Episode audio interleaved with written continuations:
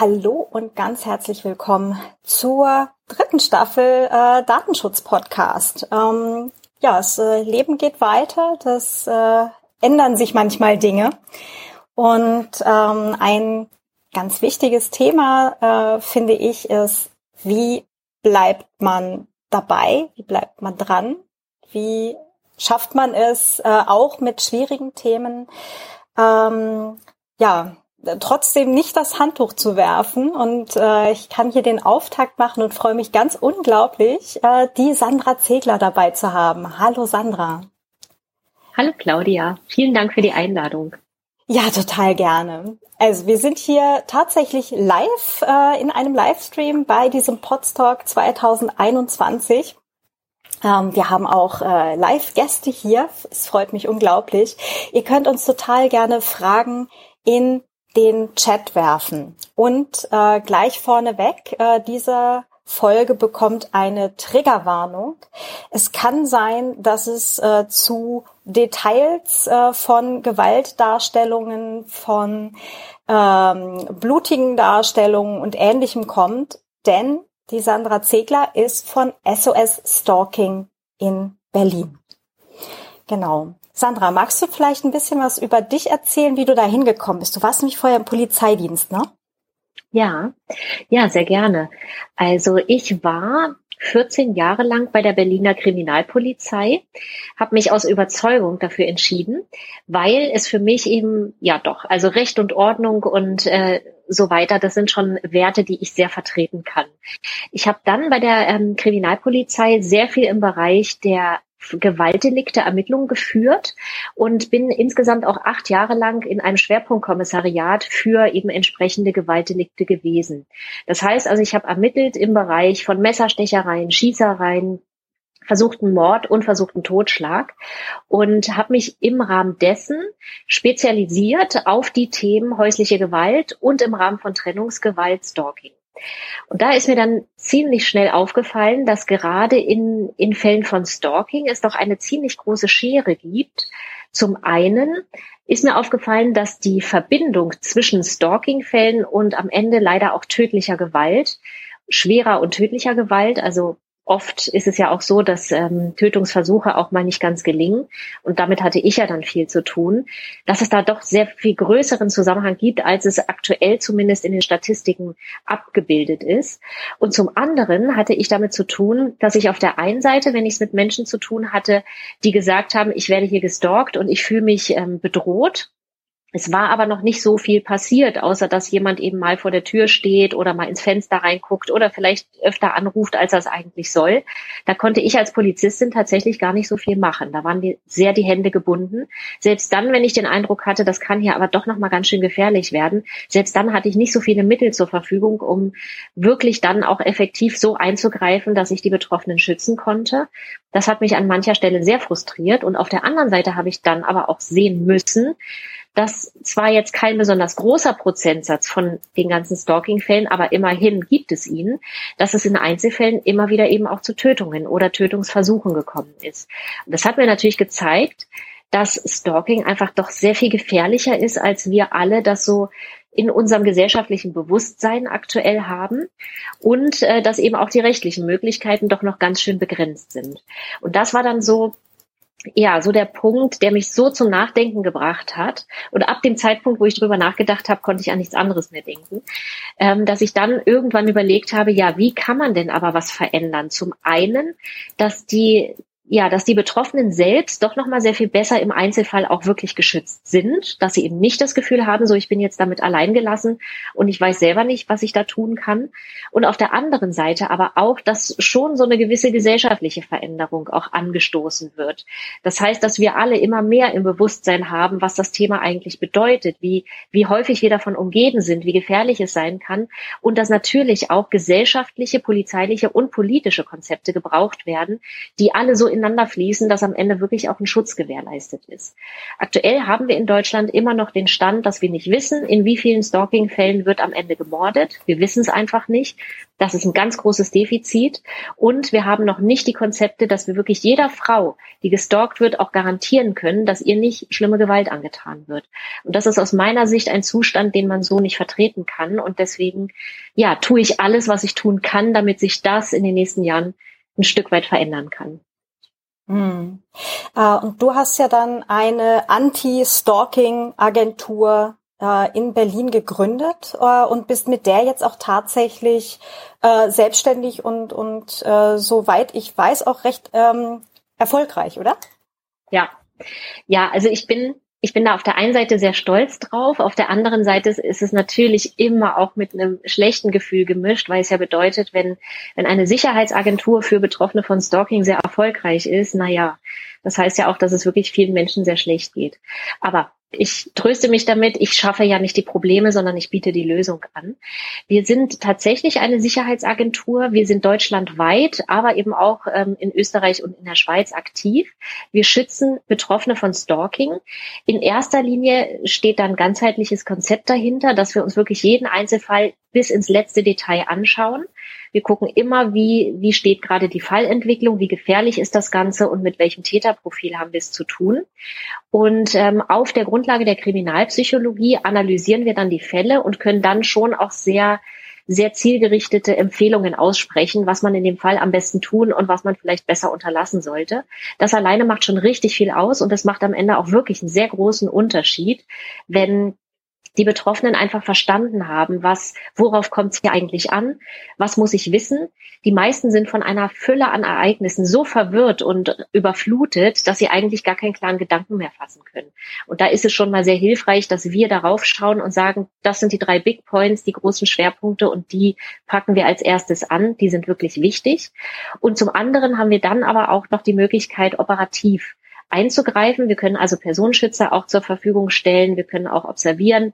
Ähm, wir können auch mal zum Gericht mit begleiten oder eben auch Korrespondenz mit Behörden ähm, führen oder eben auch Risikoanalysen machen. Also wir können noch sehr viel mehr als nur beraten. Und das ist in Einzelfällen auch immer wieder sehr hilfreich, dass wir eben sagen, wir lassen die Betroffenen nicht alleine damit stehen. Gerade wenn die Polizei noch nichts tun kann, dann muss es ja aber trotzdem Möglichkeiten geben und die bieten wir dann. Hm. Ähm, ich überlege jetzt gerade, in welche Richtung ich zuerst fragen soll, weil es gleich schon wieder äh, einen, einen Katalog von ganz vielen Fragen äh, geöffnet hat. Ähm, vielleicht zuerst in, in die Richtung. Wie, wie habt ihr denn euer, mh, hm, nennen wir es mal gerade mal Portfolio ähm, quasi entwickelt? Natürlich wahrscheinlich ganz viel aus deiner Erfahrung aus dem Polizeidienst vorher, oder? Und ja. wie viele Leute hast du denn gerade, die jetzt daran vielleicht auch mitarbeiten und das vielleicht auch weiterentwickeln? Ja, also die Idee zu SOS Stalking, die ist tatsächlich während des also während meiner aktiven Laufbahn gekommen und ich würde mal sagen, die hat sich tatsächlich auch über mehrere Jahre so entwickelt. Also so von der ersten Idee, was könnte ich eigentlich tun, bis hin, ah, es könnte eine Agentur sein, weil gerade im Bereich Stalking geht es ja um ganzheitliche und vor allem um interdisziplinäre Konzepte. Also da reicht es eben nicht, wenn nur die Polizei was macht, sondern da ist es ja auch wichtig, dass die Jugendämter mitspielen, dass das Familiengericht mitspielt mit einem Kontaktverbot und dass das komplette soziale Umfeld mit eingebunden wird und so weiter. Also da reicht es eben nicht aus, wenn man sagt, wir machen nur eine Maßnahme und das reicht dann. Und ähm, auf, aus dieser Idee ist es dann entstanden. Und dann habe ich ähm, in, während meines Dienstes eben noch, habe ich immer wieder überlegt und habe dann ja mit vielen Betroffenen gesprochen und habe da für mich dann auch viele Erkenntnisse draus ziehen können. Was brauchen die Betroffenen eigentlich? Was sind die, was sind die Sätze, die alle immer wieder sagen? Die meisten haben immer wieder gesagt, ich wünsche mir einfach nur meine Ruhe. Ich möchte einfach nur meine Ruhe haben, ich möchte mein altes Leben zurück. Eigentlich ist es mir auch gar nicht so wichtig, dass er jetzt bestraft wird. Und ich will ihm eigentlich auch gar nichts Böses, aber ich möchte mein altes Leben zurück. Das haben alle immer wieder gesagt. Und es ist immer wieder auch so, dass es mir selten begegnet, dass jemand kommt und sagt, ich will jetzt, dass er richtig hart bestraft wird und ich will mich rächen oder so, sondern die meisten wünschen sich einfach ihren Seelenfrieden zurück und ja, ein Stück weit ihre Lebensqualität und auch ihre emotionale Freiheit. Sicherheit, die sie mhm. ja sehr verloren haben. Und dadurch, dass ich auch sehr nah an den Betroffenen ja dran war und die mir auch als Polizistin eben sehr viel schon erzählt haben, dadurch konnte ich dann da auch ableiten, was würden sie denn noch on top brauchen? Also was kann ich als Polizistin heute nicht leisten, was ich aber sehr viel mehr auch den Betroffenen geben möchte. Und da ist mir aufgefallen, sie brauchen sehr viel mehr emotionalen Beistand, als ich als Polizistin eben auch durfte. Natürlich konnte ich im Gespräch immer wieder auch sagen, ich kann sie verstehen und anderen geht's auch so wie ihnen und, und so. Das, also das alleine macht schon auch einen sehr großen Unterschied für die Betroffenen, dass sie eben nicht das Gefühl haben, sie müssen alles erklären und da sitzt jemand, der damit gar nichts anfangen kann, sondern ich konnte mich emotional damit schon sehr verbinden, weil ich einfach so viel Leidensdruck ja auch schon gehört hatte über die ganzen Jahre. Das hat viel ausgemacht und über diese Arbeit, also über die aktive Arbeit mit den Betroffenen, ist dann eben auch die Idee dazu entstanden, wie kann ich den Betroffenen dann noch besser helfen. Und dann ist eben die ja, Idee zu SOS Stalking als Agentur entstanden. Das heißt, als Agentur mit Netzwerk, wo ich mir von all den Menschen, mit denen ich ein aktives Netzwerk pflege, dann auch immer wieder für Einzelfälle deren Expertise und deren Meinung einholen kann. Aus dem Bereich Polizei, äh, Jura, aus dem Bereich Heilung, ähm, Ärzte, Psychologinnen, ähm, IT-Experten, ähm, NGOs, die im Bereich Opferschutz ähm, aktiv sind. Also mit denen pflege ich aktive Netzwerke und genau, und die kann ich mir dann immer wieder auch dazu holen. Aktuell ist es auch so, dass SOS Stalking tatsächlich sehr wächst. Ähm, wir sind sehr im Wachstum und durch Corona auch angestoßen, sehr in die Richtung unterwegs, dass wir auch schauen, dass wir die Angebote, die wir haben, auch mehr online zur Verfügung stellen und vielleicht auch dadurch noch niedrigschwelligere Hilfen schaffen können. Also von daher wächst da gerade auch ein Team, ähm, ja, was aktiv unterstützt und wirklich jetzt an den Konzepten von SOS Stalking arbeitet. Ansonsten arbeite ich aber wirklich eher mit, mit freien na, Mitarbeiter kann man gar nicht sagen. Es sind einfach Experten und Expertinnen, die ich immer wieder für Einzelfälle hinzuziehe, ähm, damit, damit ich dann auch in den Einzelfällen weiterkomme. Genau, also so ist das Konzept aufgebaut. Hm. Und ähm, das heißt, du hast also dich oder äh, vielleicht noch eine Handvoll andere Erstkontaktspersonen für die Betroffenen. Und, ähm, und dann kommen halt, äh, je nachdem, ähm, um, um welches Setting es sich letztendlich handelt, noch Expertinnen dazu, ähm, die dann auch mit den Betroffenen noch Kontakt haben? Oder versucht ihr das möglichst ähm, punktuell dann zu halten? Ja, also es ist schon so, dass ich ähm, also ich habe jetzt äh, die Vivian mit im Boot die auch sehr viel im Bereich der Kundenbetreuung übernimmt.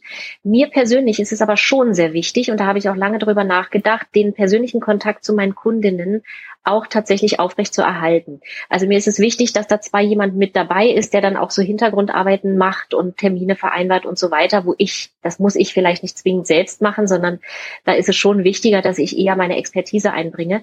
Aber mir ist die persönliche Bindung zu meinen Kundinnen so wichtig. Und deswegen ist es mir auch sehr wichtig, die Erstgespräche immer auch selbst zu führen, damit ich auch ein Gespür bekomme, ähm, ja, was so die Bedürfnislage der Betroffenen ist und ähm, und auch die Beratung und das ganze Setting, das hat eben doch sehr viel mehr mit mir zu tun. Und da merke ich auch, das möchte ich gar nicht aus der Hand geben, weil das einfach mit mir zu tun hat und weil es für mich auch wichtig ist, eine emotionale Bindung zu den Betroffenen aufzubauen, damit ich sie auch wirklich gut und optimal beraten kann. Aber andere Hintergrundarbeiten, naja, Sachen wie Buchhaltung und so weiter, das äh, muss ich ja wirklich nicht selber machen. Also da entstehen jetzt gerade auch nochmal sehr viel neue Strukturen, damit das alles mhm. besser läuft. Und wir hatten ja im Vorgespräch auch kurz mal darüber gesprochen, ähm, dass ich tatsächlich auch ähm, so im Bereich New Work gerade mein Horizont auch so ein bisschen erweitere. Und da SOS Stalking ja auch so von Expertise und von unterschiedlichsten Menschen lebt, die teilweise auch im ganzen Bundesgebiet verteilt sind. Also selbst ähm, wir kommen selbst körperlich gar nicht so häufig zueinander, aber wir arbeiten eben doch sehr gut. Mhm. Ähm, du hattest eben gerade gesagt, Kundinnen. Ah. Mal eben das, das Headset ja. wechseln. Genau. Jawohl. Genau. Äh, Technik, die begeistert. Äh, Bluetooth-Kopfhörer äh, sind großartig, solange der Strom hält. nee, super. So. Du hattest gerade ja. gesagt, deine Kundinnen. Na? Ja. Ähm, wir haben eine Frage im Chat vom Alexander Waschkau. Ähm, ob du was zum Verhältnis sagen kannst von Frauen versus Männer als KundInnen von SOS Stalking. Ja, ja, also die Statistiken, zumindest in Deutschland, bilden so in etwa ein Ver Verhältnis 80-20 ab. Das heißt also, 80 Prozent der Täter sind meistens männlich, 20 Prozent der Täterinnen dann entsprechend weiblich.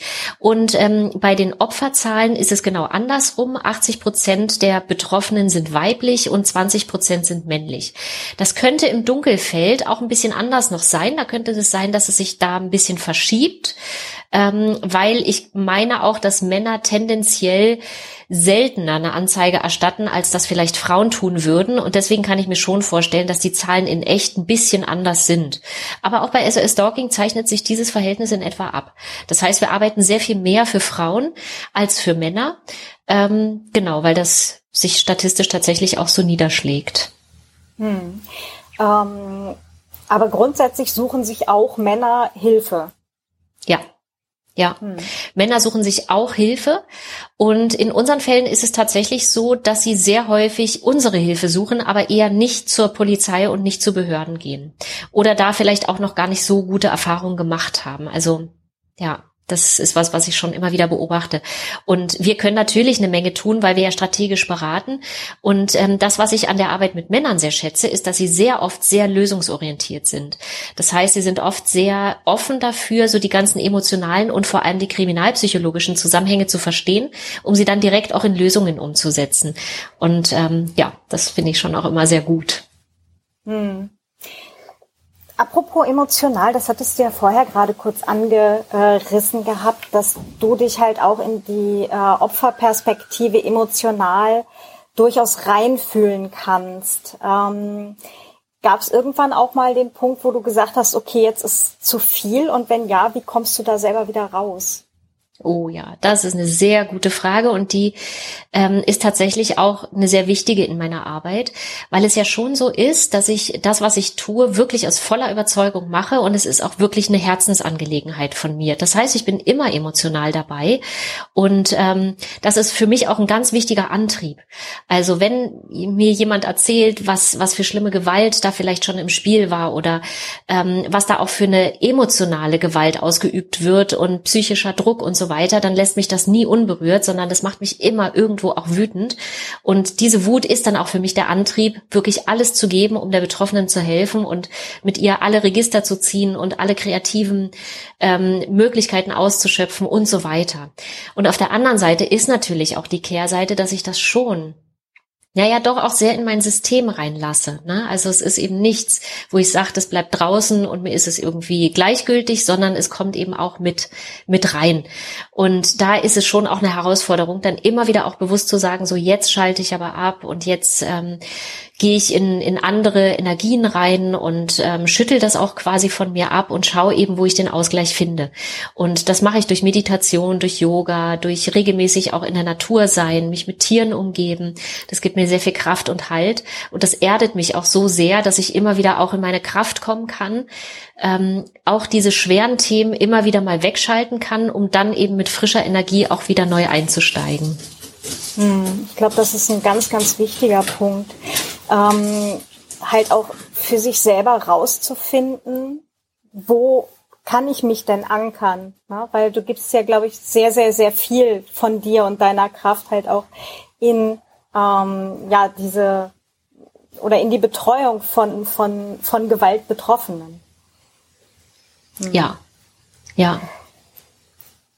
Ich weiß, du hattest mal ähm, auch bei der letzten Privacy Week ein bisschen aus dem Nähkästchen geplaudert, äh, vielleicht mal so als als Rahmen, in, ähm, in dem sich das äh, bewegt, was du da tagtäglich oder mit, womit du halt tagtäglich da zu tun hast. Und wir wiederholen an dieser Stelle vorsichtshalber mal die Triggerwarnung, ähm, dass es äh, möglicherweise jetzt zu äh, detaillierteren äh, Gewaltbeschreibungen kommen könnte ähm, wenn du magst. Ja. Ja, also um vielleicht auch die Tragweite von Stalking-Fällen mal so ein bisschen zu verdeutlichen.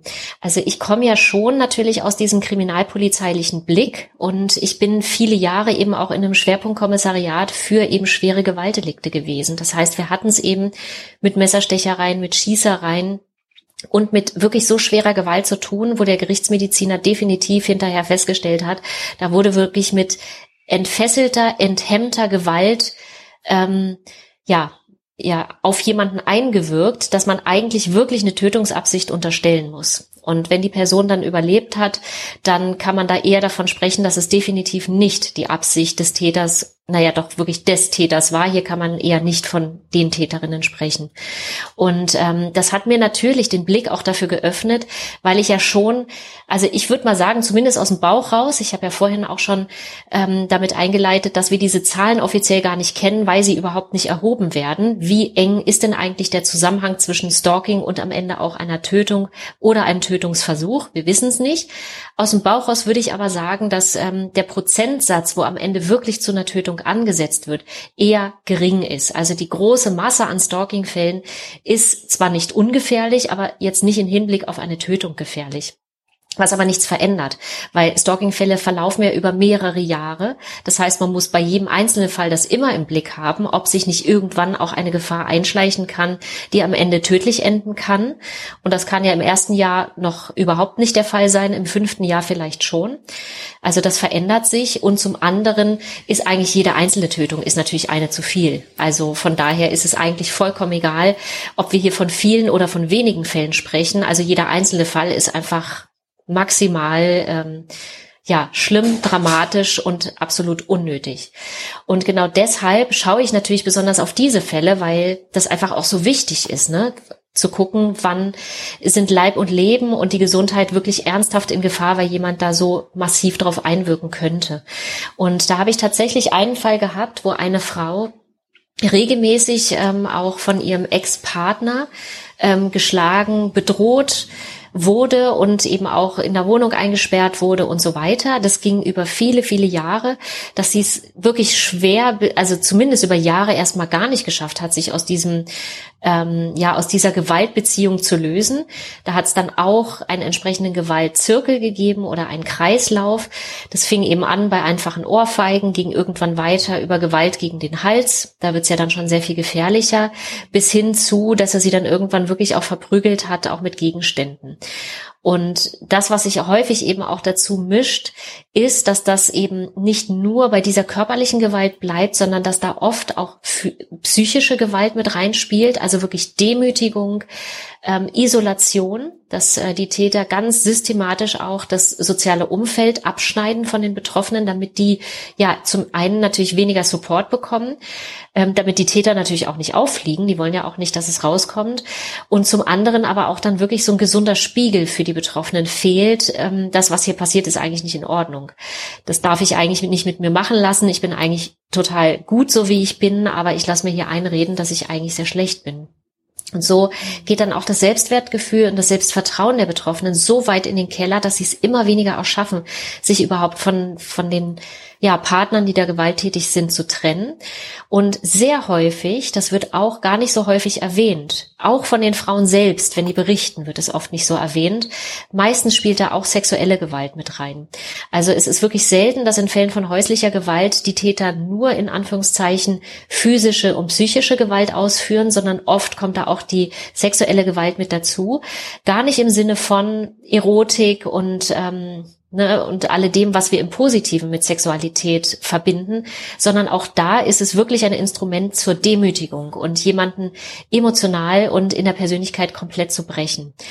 Und leider hat das natürlich eine Wirkung, weil genau in unserer Sexualität sind wir alle am allerverletzlichsten, am allerangreifbarsten, weil das einfach auch die Ebene ist, die emotional am tiefsten sozusagen ja in unsere Persönlichkeit auch und in unsere innere Kraft hineinreicht. Und dieser Dreiklang den konnte man auch in diesem Fall ähm, ja leider beobachten, dass da auf allen Ebenen diese Demoralisierung von Seiten des ähm, gewalttätigen Partners passiert ist und sich das eben immer weiter auch hochgeschaukelt hat. Sie hat es dann irgendwann sogar geschafft. Sie hat es geschafft, sich zu trennen. Das muss auch eine ganz dramatische Situation gewesen sein. Und ähm, da hat es dann auch einen sehr massiven Gewaltausbruch gegeben, infolgedessen er tatsächlich auch erstmal ähm, ja von der Bildfläche verschwinden musste. Also ich meine sogar, dass er in Haft gewesen wäre.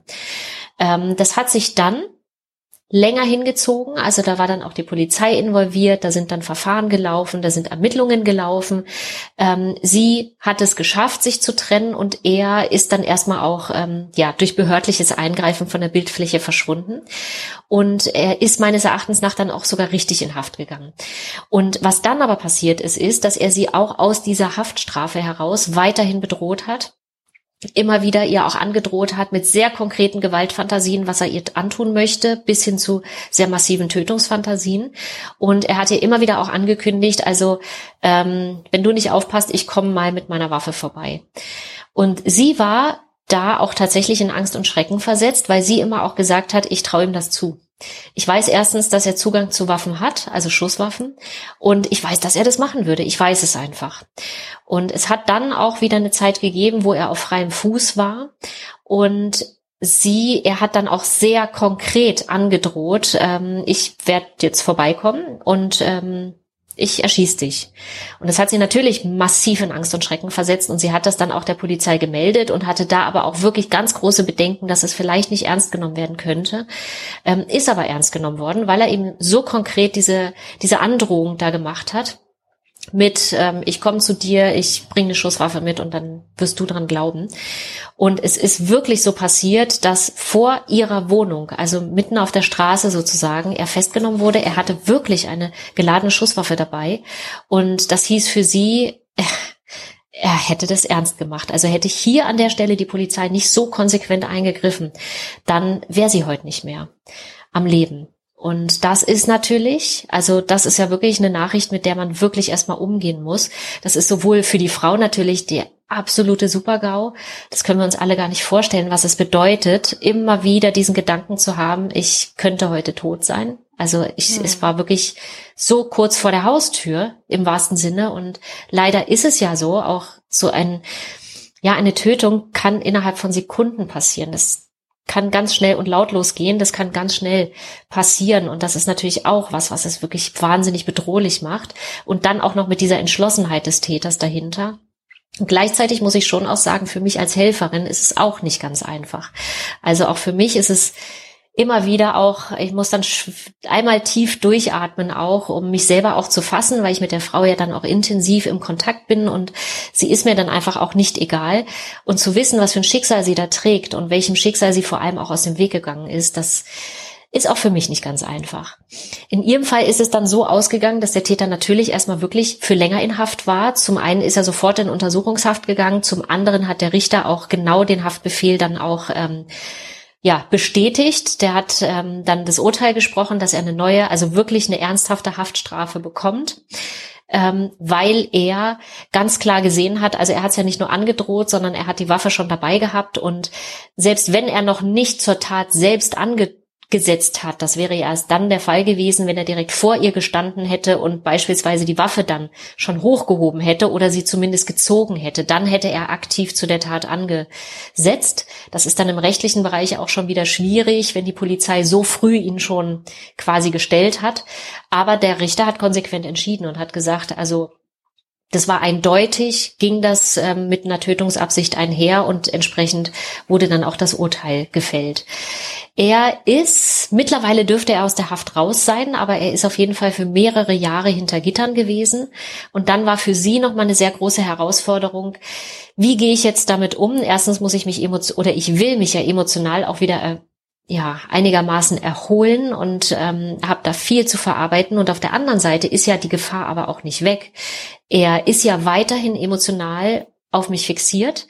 Er lässt ja den Gedanken nicht los, dass er dass sein Leben irgendwie eine sehr negative Wendung genommen hat und dass sein Schmerz und sein Versagen des gesamten Lebens irgendwie mit mir zu tun haben. Und daraus hat er ja eine Vernichtungsfantasie entwickelt. Und diese Kombination ist äußerst schwierig und begründet am Ende auch diese Vernichtungs ja nicht nur Fantasie, sondern auch diese Tötungsabsicht, ähm, dass die Täter irgendwann meinen, wenn sie weg ist, dann ist alles anders in meinem Leben, dann wird alles gut. Das ist natürlich ein totaler Trugschluss, weil natürlich wird sich sein Leben danach nicht zum Besseren verändern, aber das äh, wird man ihm nicht erklären können. Hm. Und ist das ein übliches Muster? Ja, im Bereich Tötung ja. Da ist es tatsächlich so, dass wenn wir sehen, wenn die Täter anfangen, ihren eigenen Schmerz mit dem Opfer zu verknüpfen und die Fantasie entwickeln, wenn sie weg ist, dann wird sich mein Leben positiv verändern. Sie muss einfach nur weg. Dann wird's sehr gefährlich. Und wenn die dann auch noch sehr konkrete Morddrohungen aussprechen, also dann müssen wir wirklich sehr genau hinschauen und können definitiv Tötungen nicht mehr ausschließen. Und dann müssen eigentlich sehr konkrete Maßnahmen auch durch die Polizei oder eben durch andere Hilfs, ähm, ja, Behörden ähm, äh, eingeleitet werden, ja. Hm. Ja, und in ihrem Fall ist es jetzt eben so ausgegangen, dass sie dann erstmal auch sich an die Justiz gewendet hat, also an die JVA, wo er inhaftiert war, und dort sehr lange auch keine Auskünfte bekommen hat, weil man da eben auch gesagt hat, na ja, wir sind gar nicht auskunftsberechtigt und Datenschutz und so weiter. Und da konnten wir dann auch noch mal so ein bisschen unterstützend mit eingreifen, dass dann da überhaupt diese ähm, ja, dass diese Zusammenarbeit und die Kommunikation überhaupt erst entstanden ist. Also wir konnten dann für sie mit erwirken, dass sie dann eine Ansprechpartnerin innerhalb der JVA bekommen hat eine Sozialarbeiterin, die mit ihr dann auch ganz klar ähm, gearbeitet hat, beziehungsweise an diese sich jederzeit auch wenden konnte, um dann auch ihre eigene Sicherheit quasi in die Hand nehmen zu können. Und das war für uns zumindest dann auch schon mal ein Erfolg. Auch wenn wir bis heute wissen, so schnell wird sich auch diese Fixierung des Täters gar nicht lösen. Und er hat eigentlich ja schon mal gezeigt, dass er bereit war zu töten oder dass er bereit ist zu töten. Ähm, naja, da muss man dann schon auch die nächsten Jahre weiter draufschauen. Aber das ist so ein Beispiel für die Fälle, mit denen wir uns so befassen. Und genau, für den Leidensdruck und eben auch die Gefahrensituationen, mit denen wir so fast täglich zu tun haben. Hm. Und ähm, ihr begleitet die Betroffenen ja quasi dann auch über Jahre, oder? Ja, bei manchen ist es so, dass auch einzelne ähm, Strategieberatungen schon sehr schnell sehr effektiv sein können, die gesagt haben, also ich brauchte nur einen kurzen Impuls und einmal das ganze Bild nochmal sortieren und jetzt weiß ich genau, worauf es ankommt und jetzt kann ich losrennen. Und bei anderen ist es so, dass sie wirklich über Jahre hinweg immer wieder ja, die Begleitung sich wünschen. Und das sieht dann manchmal auch so aus, dass wir eben eine Strategieberatung machen, gemeinsam den Fahrplan festlegen und sie dann ein halbes Jahr später kommen und sagen, also es ist jetzt so und so und so gelaufen, jetzt steht der nächste Gerichtstermin an oder es hat die eine Gewalteskalation gegeben oder irgendwas ist passiert, wodurch wir uns nochmal neu sortieren müssen und jetzt wirklich nochmal besprechen müssen, was können wir denn jetzt eigentlich tun oder was ist jetzt wichtig, dass wir jetzt die richtigen Weichen stellen können. Und dann gehen wir nochmal in die Beratung und meistens können ähm, läuft es dann auch erstmal über die nächsten Wochen und Monate weiter, bis dann die nächsten wichtigen Fragen auftauchen, die wir dann auch wieder begleiten können. Und da ja immer auch die Möglichkeiten bestehen, dass wir nochmal zusätzliche äh, Maßnahmen mit einfließen lassen können, also dass wir auch mal so eine Risikoeinschätzung machen können, die man dann auch mal einem Gericht zur Verfügung stellen kann oder einfach an eine Behörde schickt, die Entscheidungen treffen muss oder dass wir auch zum Gericht mit begleiten können oder eben auch Personenschützer zur Verfügung stellen. Das sind dann auch so immer Ideen und Möglichkeiten, die wir in die Beratungen mit einfließen lassen, dass immer dann, wenn es sinnvoll ist, ähm, dann eben auch punktuell solche Maßnahmen auch mal gemacht werden können. Und es ist tatsächlich auch schon, also als ich damals SOS Stalking gegründet habe, war so meine Idee, ich will eigentlich von meinem inneren Impuls her, möchte ich so schnell wie möglich Stalking beenden. So schnell wie möglich und so effektiv wie möglich. Naja, da bin ich natürlich eines Besseren belehrt worden, denn die Entscheidung zum Stalken trifft ja der Täter oder die Täterin. Das heißt, das liegt ja komplett außerhalb unseres Wirkungsbereiches und außerhalb unserer Macht. Ähm, wir können aber beeinflussen, wie das Stalking verläuft. Und wir können die richtigen Weichen setzen oder Weichen stellen, damit einfach das höchste mögliche Maß an Schutz für die Betroffenen geboten ist. Und wir können natürlich auch wirklich Weichen setzen, die am Ende auch ganz großen Schaden vermeiden können, dass man bei Gericht dann die richtigen Entscheidungen rausbekommt oder dass eben bestimmte Dinge von Seiten der Stalker und Stalkerinnen gar nicht erst gemacht werden können, die einen selbst sehr viel kaputt machen können. Ähm, und da habe ich aber trotzdem gelernt, Begleitung ist wirklich alles und Mini-Details in diesem Beratungsprozess machen am Ende den Riesenunterschied. Aber wie lange das Ganze geht, das kann man eben im Vorfeld gar nicht absehen. Und deswegen habe ich auch meine, meine persönliche Definition von Erfolg auch nochmal anpassen müssen und würde heute auch sagen, also Erfolg heißt nicht mehr, Stalking so schnell wie möglich zu beenden. Das läuft natürlich trotzdem immer mit. Ne? Also wenn wir können, beenden wir es so schnell wie möglich. Aber auch wenn wir es nicht können, heißt das nicht, dass wir nicht erfolgreich sind, sondern im Gegenteil. Wir können immer dafür sorgen, dass die Betroffenen sich von der ersten Sekunde an zumindest gut aufgehoben fühlen, dass sie emotionalen Beistand bekommen, was mit das A und O ist, um überhaupt eigene gesunde Entscheidungen treffen zu können und um die Maßnahmen, die wir gemeinsam entwickeln, überhaupt umsetzen zu können. Und einfach auch sehr viel mehr Orientierung zu geben, dass sie viele auch wirklich sagen, also ich hätte das ohne sie gar nicht geschafft. Selbst wenn wir gar nicht jeden Tag miteinander kommunizieren und wenn es nur diese wenigen einzelnen Beratungspunkte waren, an denen sie mir nochmal die wichtigsten Sachen mit auf den Weg gegeben haben. Die haben aber so einen großen Unterschied gemacht für mein Lebensgefühl, für mein Gefühl der Orientierung, den eigenen Fall auch verstehen zu können, mich selbst von Schuld befreien zu können, die ich nämlich hier überhaupt nicht tragen muss und natürlich auch auf der fachlichen und Sicherheits- und so ein bisschen auch auf der rechtlichen Ebene die richtigen Weichen zu stellen und die richtigen Entscheidungen zu treffen. Im Sinne von, ich hole mir den richtigen Strafverteidiger mit rein oder den richtigen Anwalt, die, die richtige Expertise oder ich schaue nochmal in Richtungen, die ich vorher überhaupt gar nicht kannte, von denen ich heute aber weiß, dass es auch nochmal den Unterschied macht, weil ich solche Möglichkeiten auch nochmal in Anspruch nehmen kann. Hm. Ich glaube, da greift ganz viel von dem, was du ganz am Anfang gesagt hast, mit dem, ähm, dass so eine Kaskade an, an Vorkommnissen auf die Betroffenen halt äh, einprasselt, die einfach überhaupt erstmal irgendwo einen, einen sicheren Platz brauchen, um, um überhaupt gerade mal sortieren zu können, was passiert hier eigentlich gerade. Ne? Ja. Und da vielleicht ganz kurz der Hinweis auf ähm, die Folge, die ich in der Miniserie Mobbing, Trolling, Hate Speech gemacht habe mit der ähm, Christina Behran, äh, die ja auch so treffend sagte, wir haben nur einen Kopf und ein Gehirn und ein Schmerzzentrum und dem ist völlig egal, ob das jetzt äh, psychische, physische oder auch sexuelle Gewalt ist es wird vom selben Schmerzzentrum verarbeitet. Also es ist, ähm, alle drei Formen sind für, für die Verarbeitung letztendlich gleichwertig. Und wenn es natürlich auf allen drei Ebenen dann auch noch zeitgleich passiert, ähm, ist ja Dauerfeuer. Ja, ja, Absolut. Also das, das finde ich an der Stelle vielleicht auch nochmal interessant. Es gibt äh, niederländische Wissenschaftler, die im Bereich der Traumaforschung ähm, aktiv sind, also ähm, aus dem Bereich der Psychologie. Und die haben tatsächlich herausgefunden, die haben sich mal unterschiedliche ähm, Ereignisse angeschaut, die am Ende ein Trauma auslösen können bei Menschen und die dann natürlich auch Traumareaktionen und Symptome hervorrufen. Und die haben tatsächlich festgestellt, dass Stalking den gleichen Stress auslöst wie das Überleben eines Flugzeugabsturzes. Hm. Und das ist ja Wahnsinn. Also das spricht schon mal für sich. Und ich meine, wir alle wissen, dass ein Flugzeugabsturz nur ein einziges Mal im Leben passiert, hoffentlich zumindest. Und Stalking, genau.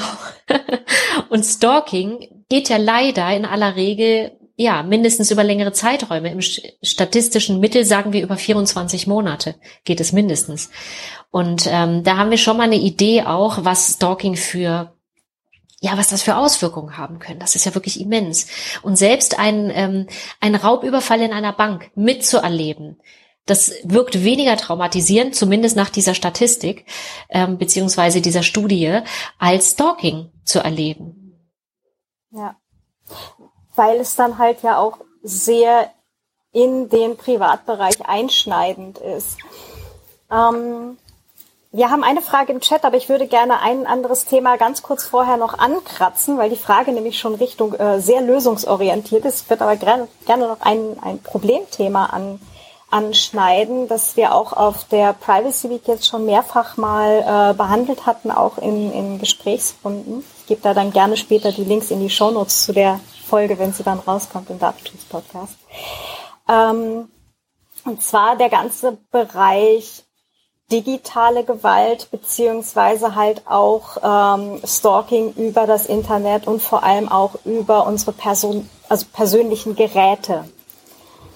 Und, ähm, hast du da eine, eine grobe, ähm, ja, grobe, grobe Abschätzung, wie häufig das äh, mitspielt? Ja, sehr, sehr gute Frage. Das ist nämlich genau das, was ich ja in den letzten Jahr, Jahren so exponentiell entwickelt hat, dass man eigentlich das immer noch kaum greifen kann.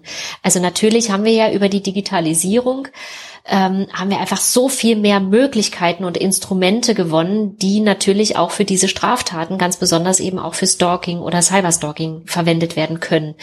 Und ähm, es ist zumindest in Deutschland so, dass wir aktuell noch nicht wirklich belastbare deutschlandweite Zahlen haben. Wir haben jetzt gerade aber eine Gesetzesänderung hinter uns oder wir sind eigentlich noch mittendrin. Die ist noch nicht ähm, noch nicht rechtskräftig, aber die ist meines Erachtens nach schon durch alle politische Instanzen auch durch, dass eben gerade im Bereich von Cyberstalking sehr viel mehr ähm, rechtliche Möglichkeiten möglich sein sollen im Bereich des Strafgesetzbuches. Und es steht da auch jetzt mit drin, dass überhaupt auch sehr viel mehr Zahlen erfasst werden sollen, weil da tappen wir wirklich immer noch so ein bisschen im Dunkeln. Also wir wissen halt aus, aus der Praxis und auch aus den Erzählungen der Frauen wissen wir eben, dass natürlich technische Möglichkeiten verwendet werden. Wir wissen es auch von den Frauenhäusern und ähm, auch von bestimmten NGOs. Die sagen uns auch immer wieder, also gerade die, die ganzen technischen Möglichkeiten, die werden natürlich total ausgeschöpft im Bereich Spyware, im Bereich Tracking, Social Media, wo Fake-Profile angelegt werden, wo die ganzen Freundeskreise angeschrieben werden, ähm, ja, Fotomontagen, die viral gehen im Internet, ähm, also alles, was so die Überwachung, aber auch die Rufschädigung und die Erniedrigung und sowas alles im Blick haben und die Beleidigungen und so weiter, das, äh, das passiert. Das passiert leider und es passiert immer mehr und es wird auch immer sichtbarer, aber so richtig belastbare Zahlen haben wir noch gar nicht. Also da ist zumindest aber auch einiges äh, dabei, sich gerade zu bewegen, damit wir irgendwann immer besser vielleicht auch sagen können. Also wie häufig kommt denn das jetzt eigentlich vor? Weil ich auch da immer noch fest davon überzeugt bin, dass ganz, ganz vieles im Dunkelfeld landet. Natürlich haben wir Datenschutzdelikte, natürlich haben wir eine ganze Menge, was das Strafgesetzbuch abbildet, was eben auch zur Anzeige gebracht werden können. Also meine Erfahrung ist aber, dass die meisten Dinge überhaupt nicht zur Anzeige gebracht werden, weil viele sich dessen gar nicht bewusst sind, dass es eigentlich Straftaten sind und manche manche Phänomene sind auch noch so neu, dass man gar nicht so genau weiß, ja, welche Art von Straftat ist denn das jetzt eigentlich? Also wo ordnen wir denn das ein? Auch die Behörden haben da Schwierigkeiten. Von daher, das ist so ein rasant und sich schnell entwickelndes Thema, dass die Behörden und auch die Politik ähm, schwer hinterherkommen und auch die NGOs. Also alle sind auch am Kämpfen sozusagen und ich finde, alle bewegen sich im Rahmen ihrer Möglichkeiten auch so schnell sie können, aber wir hinken einfach total hinterher. Das ist so mein, mein persönlicher Eindruck. Hm. Ähm, ich hatte also im Vorgespräch, und ich werde das jetzt äh, für äh, die, die Öffentlichkeit nicht im Detail erzählen, aber ich hatte ja unlängst äh, meinen ersten Fall, wo ich während eines äh, Workshops, den ich gegeben habe, ähm, eine teilnehmende Person hatte, die dann auf ihrem Telefon tatsächlich Spyware gefunden hat ich muss zugeben, es hat mich dann als äh, hm. diejenige, die den Workshop gegeben hat, zu mehr Sicherheit im Internet und so weiter tatsächlich sehr gerissen. Also ähm, das äh, hat mich tatsächlich mehr mitgenommen, als ich, als ich gedacht hatte, dass es das tut, weil mir war ja schon klar, dass es das gibt. Aber das dann in der freien Wildbahn zu beobachten ja. und auch was das mit der betroffenen Person macht, die ja. das gerade bei sich auf dem persönlichsten aller Geräte, die wir haben, findet. Das war schon echt eine harte Nummer. Ja. Das glaube ich. Immer dann, wenn es ein Gesicht bekommt, dann ist es nämlich nicht mehr nur eine Zahl oder irgendwie eine Straftat oder so eine Spyware, die man da gefunden hat, sondern dann ist es ein echter Mensch, ne? zu dem man irgendwie eine Bindung hat, den man sympathisch findet und wo einfach auch der, der natürliche Wunsch da ist, dass es diesem Menschen gut geht.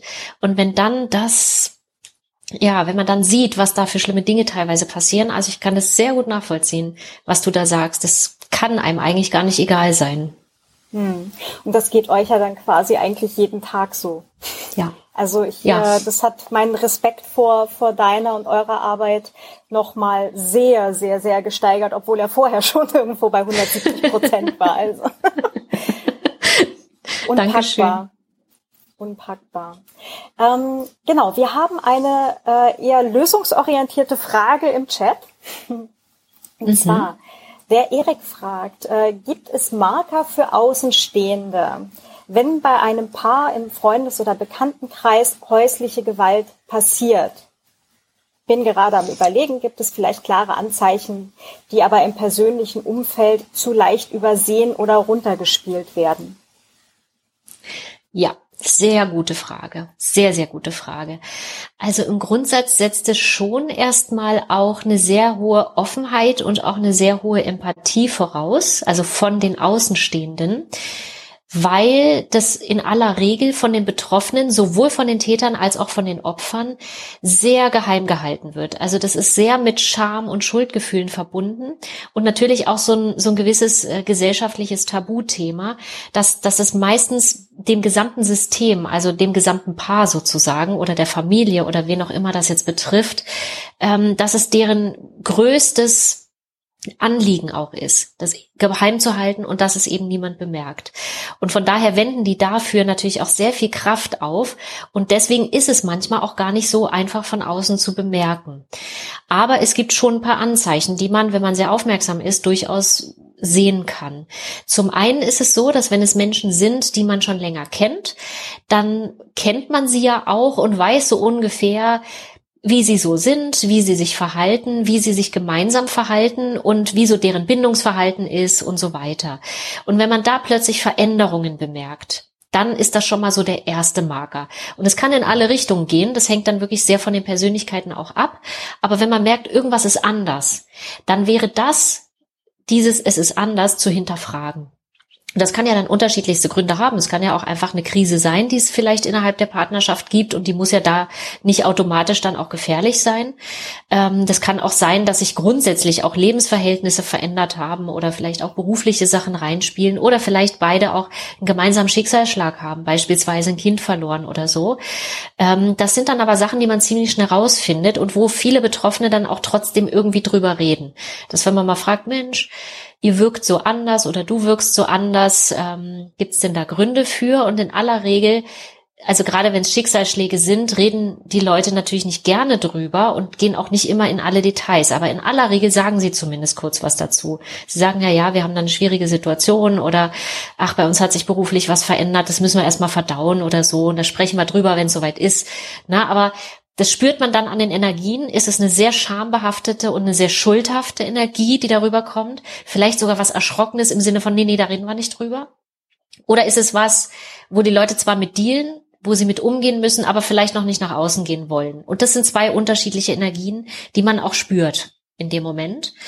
Und ähm, deswegen rate ich auch grundsätzlich dazu, alle Veränderungen ganz wertneutral anzusprechen, ohne konkret eine, einen Verdacht zu äußern, sondern einfach zu sagen, Mensch, ich, ich bemerke Veränderungen. Ist bei euch irgendwas anders oder so? Und ähm, dann natürlich, wenn es wirklich in Richtung echter physischer Gewalt auch geht, dann ist es manchmal so, dass man vielleicht auch mal die eine oder andere Verletzung sehen kann, die dann aber irgendwie ganz komisch erklärt wird. Ähm, in aller Regel ist es so, dass die Täter meistens das schon so machen, dass man es hinterher nicht sieht. Also dass sie schon wirklich gezielt auf den Körper ähm, die Schläge ausführen oder vielleicht vielleicht auf den Kopf, so dass man es aber unter den Haaren nicht sehen kann. Also die sind da schon ja, meistens in ihrer Vorgehensweise überlegt genug, dass es nicht nach außen dringt. Also man sieht es bei Frauen manchmal beim Sport oder vielleicht auch im Gesundheitswesen, wenn mal Untersuchungen stattfinden, dass wenn sie vielleicht den Oberkörper mal frei machen oder auch die Hose äh, mal entkleiden, dass man da dann sehen kann, oh, da sind ja doch einige Hämatome oder so. Also Leute aus dem Gesundheitswesen, die kriegen sowas sehr viel früher auch mit. Und auch da ist es ein großes Thema, das dann auch anzusprechen und sensibel damit umzugehen. Im Freundeskreis sieht man das manchmal nicht. Eventuell rutscht mal vielleicht ein T-Shirt ein bisschen hoch oder ein Ärmel ein bisschen hoch, wo man dann sieht, oh, da ist vielleicht eine Verletzung oder ähm, Vielleicht merkt man auch, wenn man mal über den Rücken streicht, dass jemand ein bisschen zusammenzuckt oder so. Also das könnten auch Hinweise sein, dass jemand Schmerzen hat, die eventuell ja von solchen Verletzungen herrühren könnten. Und ein ganz ein sehr wichtiges Zeichen ist auch Isolation. Also wenn Leute sich plötzlich so weit zurückziehen, dass sie irgendwann nicht mehr so richtig greifbar sind und es aber auch nicht so richtig nachzuvollziehen ist, warum eigentlich. Das ist auch am gefährlichsten, finde ich, weil gerade in Freundschaften sind das auch so Kränkungspunkte. Also wenn ich mir vorstelle, dass ich mit einer guten Freundin viel unternehme und viel mich austausche und plötzlich zieht die sich so ein bisschen aus der Bindung zurück und hat halt einen neuen Freund und zieht sich ein bisschen zurück, dann kann ich mir schon vorstellen, dass das erstmal für mich auch eine persönliche Kränkung ist im Sinne von, na ja, jetzt ist er irgendwie wichtiger und was ist denn mit uns? Ähm, das kann durchaus sein. Und ich glaube, da ist es aber trotzdem wichtig, auch erstmal erstmal dran zu bleiben und mal zu schauen, ist es wirklich was, was sich gerade einfach natürlich so entwickelt hat zwischen uns, weil sich wirklich auch ja der Fokus ein Stück weit verändert hat, oder ist das vielleicht nicht ganz freiwillig? Und auch da spürt man dann oft so eine schambehaftete Energie, dass wenn man da dann mal drauf, jemanden drauf anspricht und sagt, Mensch, irgendwie fehlt mir der Austausch so mit dir. Ich würde mich so freuen, wenn wir mal wieder zusammen Kaffee trinken. Und wenn man dann merkt, oh, da kommen aber Ausreden. Da kommen Ausreden, ja, ja, machen wir noch, aber es geht gerade nicht oder so. Also man spürt, man spürt Scham dann könnte das was sein, was nicht ganz freiwillig von der Person ausgeht und was auch nichts mit mir zu tun hat, sondern dass sie vielleicht wirklich an anderer Stelle unter Druck gesetzt wird. Und ähm, genau, also da gibt es dann diese diese kleinen feinen Hinweise. Und das Allertragischste an der Sache ist, dass solange die Betroffenen selbst nicht bereit sind, sich helfen zu lassen, kann man ihnen auch wirklich nicht helfen. Das heißt, das, was wir als Außenstehende tun können, ist oft zu sagen, weißt du, ich kann was sehen benenne es vielleicht nicht, weil wir das nicht müssen, aber ich sehe das und ich bin da. Also immer, wenn du reden möchtest, du weißt, ich bin da. Oft ist es nämlich so, dass aus einer ganz persönlichen Kränkung heraus sich manche Freunde dann oder Freundinnen auch voneinander abwenden, weil sie nämlich persönlich gekränkt sind und sagen, na ja, wenn ich hier nicht mehr wichtig bin, dann melde ich mich jetzt bei ihr auch nicht mehr. Sobald ich aber das Gespür habe, irgendwas ist hier nicht ganz freiwillig und es tut mir zwar weh, sie nicht mehr so intensiv jetzt in meinem Leben haben zu können, aber ich will ihr trotzdem das Signal geben, dass wenn sie was braucht, dass ich da bin. Und dieses dieses ähm, Versprechen kann man auch immer wieder mal wiederholen und immer wieder daran erinnern. Ich sehe, dir geht's nicht so gut, wenn du sprechen möchtest, ich bin da. Ich sehe, dass sich bei dir was verändert hat ähm, oder dass da vielleicht Dinge sind in deinem Leben, die dir nicht so gut tun. Wenn du mal raus willst, ne, komm zu mir, du kannst bei mir jederzeit übernachten oder so. Also das, das ist schon eine Art von Support, die die Betroffenen wirklich brauchen und die auch immer wiederholt werden sollten, weil sie in ihrem System, in dem sie mit ähm, Entwürdigung zu tun haben und mit Todesängsten teilweise ähm, und mit Erniedrigung und sexueller und physischer Gewalt, ähm, die vergessen, die vergessen total, dass es Menschen gibt, die wirklich hinter ihnen stehen, weil die Täter sie auch glauben lassen, du bist alleine auf der Welt, du bist hier ein Niemand, du bist nichts, ohne mich bist du schon mal gar nichts und wenn du jetzt hier gehst, dann nehme ich dir auch noch die Kinder weg und dann bist du ganz alleine auf der Welt. Und diese Emotionalität, die verinnerlichen die Betroffenen immer mehr. Das heißt, sie kommen irgendwann gar nicht mehr auf die Idee, dass es da Menschen gibt, die sie ernsthaft ansprechen könnten und die sie mit offenen Armen empfangen, die auch empathisch sind und sagen, naja, Moment mal, du bist doch hier überhaupt nicht schuld. Das ist doch jemand ganz anders, der hier schuld ist, wenn wir überhaupt schon von Schuld sprechen. Und das, von daher glaube ich, ist es ganz wichtig, so gut es geht, als Außenstehender neutral zu bleiben und immer wieder auch zu sagen, ich bin da, ich kann dich sehen, ich kann die Energien spüren, ich habe die aufgenommen und ich bin da. Ja, wenn du was brauchst, aber ohne Druck.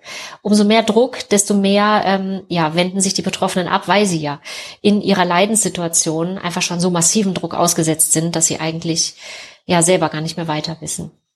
Hm. Ähm, wo, wobei, also äh, traurigerweise kenne ich äh, das tatsächlich selber auch von einer Bekannten.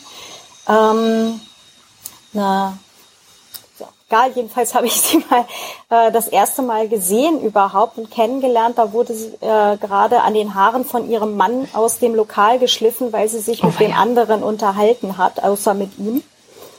Ähm, und ähm, ich weiß noch, wir haben mir so oft angeboten, nimm die Katze, nimm die Kinder, komm zu uns. Na, alles, wir kriegen das alles hin. Sie ist nie gegangen. Hm. Und äh, irgendwann war es war es in dem Fall dann für mich zu viel, weil ich es einfach nicht mehr mit ansehen konnte, halt auch über Jahre, ja, über Jahre. Mhm. Ja. Und ähm, das ist wirklich schwer, schwer, das dann zu sehen und absolut nichts machen zu können.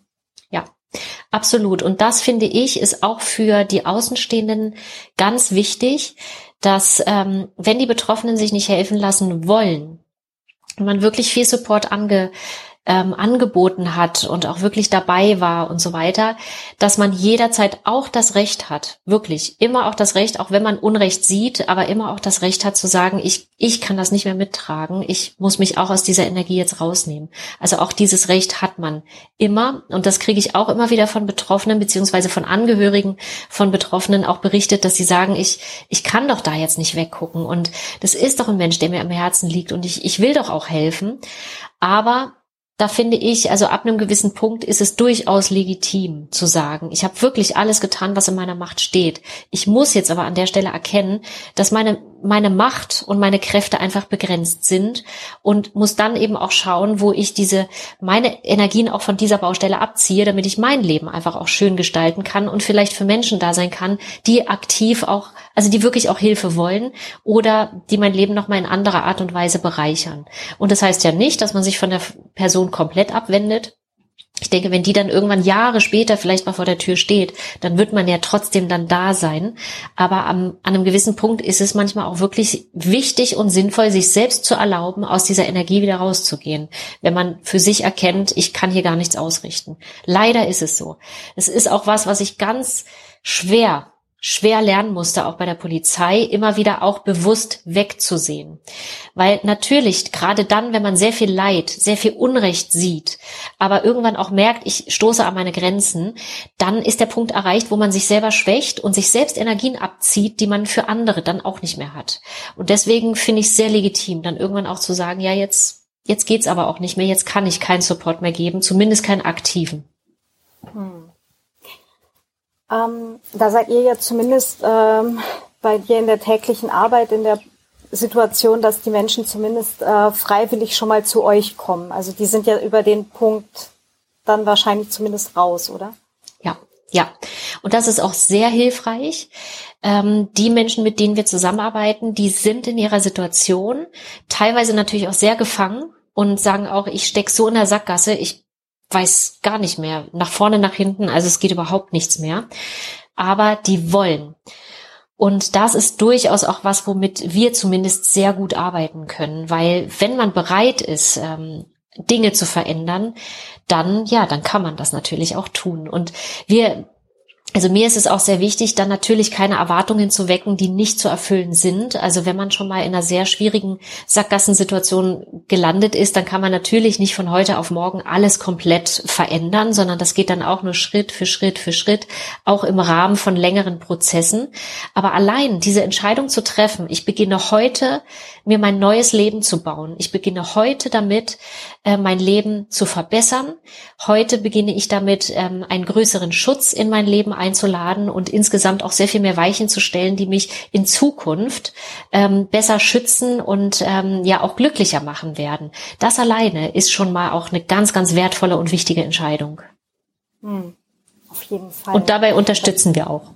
Ja, weil das, glaube ich, auch so der Moment ist, wo wo die Betroffenen dann halt auch in, in die Aktivität wieder reinkommen. Es, es passiert ihnen nicht mehr nur was, sondern sie können selber dann auch handeln wieder. Ja, richtig. Und das macht den ganzen Unterschied. Allein diese eine Entscheidung, die sieht man ja von außen nicht. Die trifft man quasi ja nur alleine für sich in seinem Kopf. Das ist was, was mental passiert. Aber das macht den ganzen Unterschied am Ende für den kompletten Stalking-Verlauf. Es macht wirklich den Unterschied. Und da supporten wir natürlich. Und Gott sei Dank gibt uns ja auch die Erfahrung recht, dass viele der Betroffenen sagen, in dem Moment, wo ich diese Entscheidung getroffen habe, haben sich plötzlich so viele Dinge verändert, auch Dinge, von denen ich eigentlich das Gefühl hatte, ich kann sie nicht beeinflussen, konnte ich plötzlich doch beeinflussen. Einfach, weil ich die Entscheidung getroffen habe, weil ich mit einer ganz anderen Entschlossenheit vorgegangen bin und weil ich auch was ganz anderes ausgestrahlt habe plötzlich. Und da haben sich dann Türen geöffnet. Ich habe neue Ideen bekommen und so weiter. Also es macht eben doch einen sehr, sehr großen Unterschied. Aber das ist ja auch schön zu wissen, dass es dann halt irgendwo diesen so einen kleinen Schalter gibt, wo man sagen kann, und ab jetzt wird es zumindest anders oder hoffentlich ja. dann auch bald besser. Ja. ja. Ähm, wir haben jetzt gleich die, die Stunde voll, aber der Sebastian hat gesagt, wir dürfen überziehen. ähm, vielleicht auch noch mal an alle, die da sind. Ihr könnt uns total gerne äh, noch Fragen in den Chat werfen. Dann lese ich die vor. Äh, außer jemand möchte total gerne selbst auch auf die Bühne kommen. Da darf ich jetzt hier auch Menschen äh, hochbitten. Genau. Ähm, wir hatten noch einen Hinweis, äh, Hinweis Schrägstrich Frage ähm, im Chat, äh, was ähm, digitale Möglichkeiten angeht letztendlich. Ähm, weil ja dann halt mit äh, so einem Apple AirTag, als die dann äh, eingeführt wurden, hieß es, naja, da, da wird ja wieder die, ne, oder damit ist ja dann schon wieder mehr ähm, mehr Möglichkeit gegeben, dass äh, Leuten hinterher spioniert wird. Ne? Also dass äh, Menschen halt äh, nachverfolgen können, wo treibt sich die Person denn gerade rum. Hat sich das tatsächlich ausgewirkt? Ähm, also so die technischen Möglichkeiten, da muss man grundsätzlich erstmal wissen, nur weil es die Möglichkeit gibt, heißt es auch nicht, dass es von jedem ausgeschöpft wird. Das ist ja schon mal erstmal das eine. Das heißt also, wir schauen ja immer noch mal ganz genau auf die Persönlichkeit des Täters. Daran können wir dann nochmal sehr gut ablesen, ähm, wie er grundsätzlich vorgeht, was für Skills er überhaupt hat und wo wir dann eben nochmal genauer schauen müssen. Also für uns ist es immer sehr hilfreich, auch wirklich den Täter nochmal genau zu beleuchten. Ähm, grundsätzlich also mir sind jetzt erstmal keine Fälle bekannt, wo sich das jetzt mit den AirTags oder auch AirPods oder irgendwie sowas in die Richtung ausgewirkt hätte. Also für mich Konkret hat es noch keine Fälle gegeben. Also, dass es rein hypothetisch da einiges möglich ist, ähm, ja, das habe ich natürlich auch mitbekommen, zumindest auf der theoretischen Ebene, aber in der Praxis ist es bei mir zumindest noch nicht angekommen. Ähm, ich bin im Moment auch im Austausch mit Frauenhäusern. Da werde ich jetzt in den nächsten Monaten auch nochmal intensive Gespräche führen und da bin ich auch sehr gespannt, ähm, ob die aus ihrer Erfahrung da auch nochmal was berichten, ob das vielleicht wirklich dann doch nochmal so flächendeckend eine größere Rolle spielt, als es jetzt für uns für SOS Stalking eine Rolle spielt.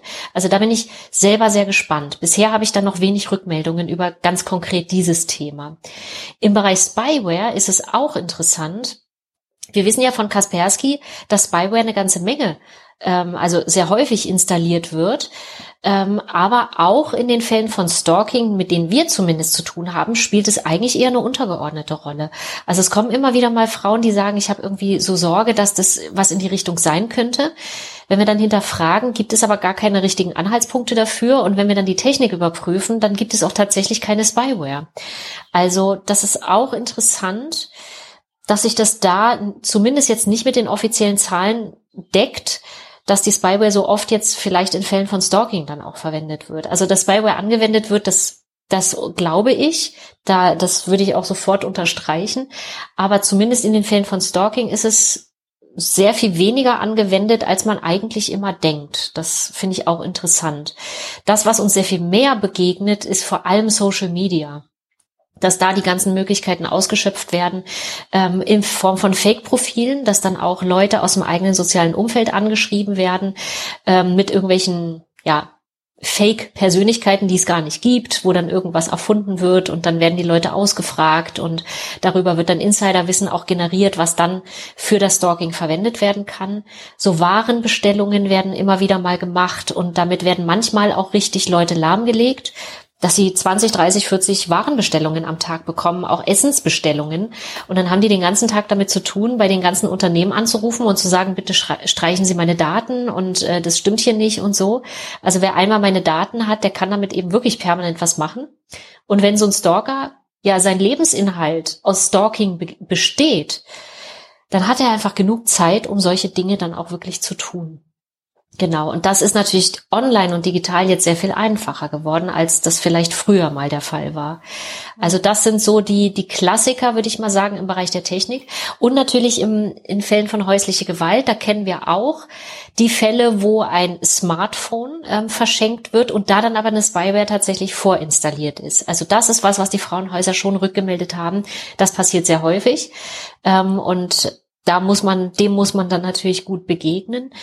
Ähm, und dass natürlich auch da, wo eine häusliche Gemeinschaft war, gemeinsam oft irgendwie so ein Computer, Laptop oder irgendwas verwendet wurde, ähm, wo dann auch gemeinsame Passwörter vergeben sind, wo vielleicht gemeinsame E-Mail-Accounts genutzt wurden, vielleicht sogar auch die Daten fürs Online-Banking irgendwie bekannt sind. Also das ist dann schon oft eine große Herausforderung, weil eben Frauen eher dazu neigen, das mal ihren Männern zu überlassen und haben dann natürlich wirklich große Nachteile, wenn sie dann die häusliche Gemeinschaft verlassen und das natürlich meistens dann in Fällen von Gewalt unter dramatischen Umständen und die Täter dann erstmal wirklich schalten und walten können. Im eigenen Namen über den E-Mail-Account oder ne, Online-Banking da irgendwelche Verfügungen machen können und so. Also das ist schon, also das ist was, was ähm, sehr häufig auftritt. Hm vielleicht gerade nur als äh, Fußnote erwähnt. Äh, Nochmal kurz der, der Rückgriff auf, auf Spyware auf Telefonen. Also ich kenne es halt auch primär aus dem Android-Umfeld. Und ähm, da hieß es, dass man in den meisten Fällen diese Spyware wirklich wieder runterkriegt, indem man ein Factory Reset macht, also das Gerät auf Werkseinstellungen zurücksetzt ähm, manche, manche Spyware ist auch tatsächlich nicht mal fix installiert, weil ähm, eh alle davon ausgehen, dass das Gerät eigentlich immer läuft. Ja, also manchmal reicht es auch einfach, das Gerät mal neu zu starten. Ähm, würde ich mich aber nicht darauf verlassen. Und der Hinweis, was ich nämlich gelernt habe damals ähm, in der Diskussionsrunde ähm, bei der Privacy war, ähm, dass in dem Moment, wo man so eine Spyware vom Telefon runterwirft, die ja zu dem Zeitpunkt ähm, vom Stalker oder der Stalkerin, wahrscheinlich meinem Bauchgefühl nach äh, tendenziell eher Männer, ähm, dass die halt zu dem Zeitpunkt über diese Spyware ähm, halt Macht über die Opfer hatten, ja, also eine, eine Machtposition bekleidet haben damit. Ähm, in dem Moment, wo man diese Spyware halt runterwirft, steigt dann aber die häusliche Gewalt an.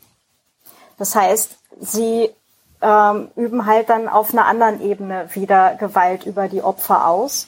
Und das ist ein Ding, was man wissen sollte, bevor man sich denkt, ja, mach ja mal eben kurz Reset und dann hat sich das erledigt. Also es kann sein, dass man dann halt in ein nächstes Problem reinrutscht. Ja. Genau. Ja, das ist auch nochmal ein ganz wichtiger Hinweis, den du da gibst. Ähm, das ist nämlich genau das, das, warum eine gute und detailreiche individuelle Beratung so wichtig ist. Ähm, das eine sind nämlich die technischen Möglichkeiten, die man hat, und das andere ist aber die Psychologie und natürlich das Gefahrenpotenzial, was mitläuft. Und statistisch gesehen ist einfach der Zeitpunkt der Trennung somit der, der Zeitpunkt, wo es zu den meisten Gewaltvorfällen kommt, manchmal sogar auch zur Tötung. Und der allergefährlichste Zeitpunkt ist diese sogenannte letzte Aussprache im Rahmen einer Trennung. Da kommt es tatsächlich statistisch gesehen zu den häufigsten Tötungen. Und von daher muss das wirklich alles sehr gut gewählt und vor allem auch gut vorbereitet sein. Also einfach eine Frau, die in häuslicher Gewalt lebt, der einfach zu sagen, na komm, pack doch schnell deine Sachen und, ähm, und trenn dich doch mal, das muss wirklich gut überlegt sein, weil das ist der gefährlichste Zeitpunkt und das spüren die Frauen auch. Die wissen das. Wenn ich gehe, dann rastet der richtig aus und dann trachtet er mir nach dem Leben. Das wissen die Frauen. Und genau deshalb ist es auch in der Beratung so wichtig, das alles abzuklären und Step by Step by Step ganz in Ruhe alles zu, zu planen. Und ähm, genau wie du auch sagst, auch eine Spyware kann man nicht einfach vom Handy runterwerfen, sondern auch das hat eine Auswirkung. Und auch die muss gut überlegt sein und auch da müssen die Schutzmaßnahmen im Vorfeld sehr klar umrissen sein und die Frau muss wirklich so in Sicherheit sein, dass man sagt, das können wir jetzt auch machen solange sie in häuslicher Gemeinschaft mit ihm ist, geht's halt vielleicht manchmal nicht. Da ist es vielleicht manchmal sicherer für sie, wenn man das erstmal so belässt, wie es ist und im Hintergrund ähm, Step by Step andere Maßnahmen anschiebt und vielleicht dann auch die Trennung vorbereitet. Hm. und vielleicht das, äh, das äh, betroffene Gerät äh, nicht unbedingt an den sicheren Ort mitnimmt, wo es dann Richtig. gleich wieder verrät, wo der sichere Ort ist. Richtig. Also, ja, ja. All solche Dinge. Genau. Ähm, wir haben noch eine Frage im Chat vom Olli und zwar, wie finanziert sich SOS Stalking denn? SOS Stalking finanziert sich von all den Menschen, die uns direkt beauftragen. Das heißt also, ähm, wir sind quasi eine Beratungsagentur oder Sicherheitsagentur und die Menschen zahlen uns direkt. Jetzt ist es aber so, dass ich ähm, Pläne habe und ähm, die werden tatsächlich auch immer konkreter. Also ich möchte sehr gern in den nächsten Jahren eine Stiftung gründen, möchte mit dieser Stiftung auch noch mal sehr viel mehr Möglichkeiten ins Leben rufen, auch im Bereich finanzieller Hilfen. Aber was mir doch am allermeisten jetzt ähm, am Herzen liegt, ist, dass wir wirklich gesellschaftliche, politische und polizeiliche Konzepte wirklich nach vorne bringen. Die Möglichkeiten sind nämlich da. Ich habe alle Ideen schon im Kopf und ich wüsste auch ganz genau, an welcher Stelle man wie anpacken kann und wo man wie was Neues mal ausprobieren könnte, damit es am Ende auch wirklich besser funktioniert. Ähm, das wird aber eine Institution brauchen, die einfach mit mehreren Leuten an dem gleichen Ziel arbeitet, die dann auch politische Lobbyarbeit machen und sich vernetzen und auf Podien sprechen und so weiter. Und das werde ich alleine einfach so nicht schaffen können. Und ähm, da ist auch die Idee zu sagen, wir schaffen auch ähm, wirtschaftliche Hilfen, weil gerade Betroffene von Stalking oft in so schwierige Notlagen geraten, dass sie sich eben noch weiter weitere Hilfen gar nicht leisten können. Aktuell ist es so, dass nur die, die es auch wirklich sich leisten können, die es beziehungsweise die, die es bezahlen können, dass wir mit denen zusammenarbeiten. Natürlich in Einzelfällen gibt es da auch mal Ausnahmen. Aber langfristig liegt es mir schon am Herzen, einfach wirklich ganz klar auch ähm, flächendeckende Hilfen zu schaffen, die dann erstmal vom Geldbeutel auch unabhängig sind. Aber da sind wir noch nicht. Also aktuell ist es so, wer zu uns kommt, sich von uns beraten lassen möchte, der muss es natürlich auch bezahlen. Hm. Aber es ist ja total super, wenn, wenn da äh, demnächst äh, was in Aussicht ist, dann halt auch ähm, nochmal deutlich weitreichender geht und viel mehr Menschen dann noch erreichen kann. Ja. Oh, das, äh, das freut mich gerade total. ja, ich bin auch schon sehr aufgeregt. Das ist eine sehr große Sache für mich. Und es bekommt irgendwie immer mehr Gestalt. Also es nimmt immer mehr Gestalt an. Und ich glaube, es ist doch nicht mehr in so weiter Ferne, wie ich immer dachte ich drücke hier gerade schon mal äh, die Daumen und alles äh, und Pfoten und ähm, genau. alles, was da ist. alles, was da ist, genau. Ähm, so, lass mich gerade ganz kurz auf meine Notizen schauen. Gibt es irgendwas, äh, was du uns ähm, auf jeden Fall noch äh, mitteilen möchtest? Also halt auch als Menschen, ähm, die jetzt vielleicht irgendwo äh, helfen wollen oder die, die sagen, mh, hm, wie kann ich mit der Sache vielleicht umgehen oder ne, also wo können können wir jetzt vielleicht noch was tun? Gibt es äh, mhm. eine Möglichkeit oder hast du schon eine Möglichkeit, wo vielleicht auch Spenden eingeworfen werden können oder so? Mhm. Also aktuell ist es so, du meinst jetzt auch im Hinblick auf die Stiftung? Äh, genau, gibt es da schon allgemein. was oder demnächst? Ah, ja, das ist eine sehr gute Frage. Also so konkret ist es noch nicht, aber jeder, der in irgendeiner Form Interesse hat, an diesem Vorhaben mitzuwirken, in welcher Form auch immer, also ich glaube, irgendwas hat ja jeder zu bieten, sei es an technischem Support, sei es vielleicht an Know-how, sei es vielleicht auch an Spenden. Also jeder ist natürlich herzlich willkommen, ähm, sich bei mir zu melden unter entweder zegler at sos-stalking.berlin oder auch auf Insta oder Facebook oder wo auch immer. Also man findet mich ja auf allen unterschiedlichen Kanälen. Ich bin da sehr, sehr, sehr offen für jede Form des Supports. Und äh, sobald es dann noch spruchreifer ist, dass wir sagen, also es gibt dann jetzt auch wirklich langsam dann schon die Einrichtung, die Institution, vielleicht irgendwann auch eine Homepage. Also spätestens dann werde ich das euch alle wissen lassen. Ja, super. Ich glaube, auf Mastodon bist du noch nicht. Auf Twitter äh, folge ich dir. Ähm, aber machst du Mastodon vielleicht noch einen äh, Vorschlag? Genau, dieses ja. Ja, okay. Guter Tipp, ja. Genau. Äh, wenn du, wenn du da gerne Unterstützung möchtest, äh, helfe ich dann auch gerne. okay, sehr gut. Da komme ich dann auf dich zurück, weil damit habe ich tatsächlich gar keine Erfahrung. Noch nicht. Immer gerne. Und ja, das, äh, das kriegen wir hin. Es gibt äh, noch weitere Dinge im Chat. Ähm, und zwar, gibt es denn Ideen zur Prävention von Stalking? Ja. Ähm, Prävention von Stalking ist zum einen ja die Aufklärung. Und im Grunde ist das, was wir hier gerade tun, auch Prävention. Denn umso mehr ich darüber weiß und umso besser und schneller ich das auch erkennen würde, entweder bei mir selbst oder auch in meinem sozialen Umfeld, desto besser kann ich auch dagegen vorgehen und es vielleicht manchmal eben auch schon ja ein Stück weit verhindern. Ähm, das heißt also, das, was wir hier tun, Aufklärung, das alleine ist schon Prävention. Und da in die Richtung geht es auch, dass ich gerne auch mit meiner Stiftung sehr viel mehr Aufklärungsarbeit gerne machen möchte. Und das andere ist natürlich auch Wissen und emotionaler Support. Und das beginnt eigentlich allgemein auch in der Kriminalprävention überhaupt. Also das beginnt bei einem ge gesunden Selbstwertgefühl. Das beginnt dort, wo wir alle lernen, gesund Grenzen zu setzen. Das beginnt im Grunde auch schon beim Selbstverteidigungskurs, den ich mache, ähm, durch den ich doch noch mal ein anderes Körpergefühl auch bekomme, vielleicht meine Intuition auch noch mal besser schärfe und dann auch sofort merken würde, wenn jemand in mein Leben gekommen ist, der massiv meine Grenzen überschreitet. Also da können wir auf der Persönlichkeitsebene schon eine ganze Menge tun. Und sowas geht in Form von Workshops, in Form von Kursen und so weiter. Und das wird auch ein Teil meiner Stiftung dann sein, dass Präventionsarbeit auch ganz massiv nach vorn getrieben werden soll mit unterschiedlichen Konzepten. Es ist aber gesamtgesellschaftlich, eigentlich gehört alles damit rein. Und das finde ich ist eben auch was, ähm, wo man oft so im Nebulösen ist mit der Gewaltprävention allgemein, weil man ja gar nicht weiß, okay, das, was wir jetzt hier gemacht haben, hat es jetzt wirklich konkrete Stalking-Fälle verhindert? Wissen wir oft nicht, genauso wie es ja auch in Fällen, anderen Fällen von Prävention oft nicht messbar ist, was man alles verhindert hat. Deswegen können wir einfach nur sagen, wir können das probieren. Und ähm, der andere wichtige Punkt ist, dass man in manchen Fällen Stalking gar nicht so gut verhindern kann, weil Stalking einfach jeden und jede immer treffen kann. Und gerade wenn es jemand ist, zum Beispiel aus einem prominenten Stalking, das sind oft Menschen, die sogar wahnhafte Erkrankungen haben, den müssen wir noch nicht mal den Anlass geben, dass sie am Ende aber entscheiden, dass sie stalken. Und das hätten wir oft auch wirklich nicht verhindern können.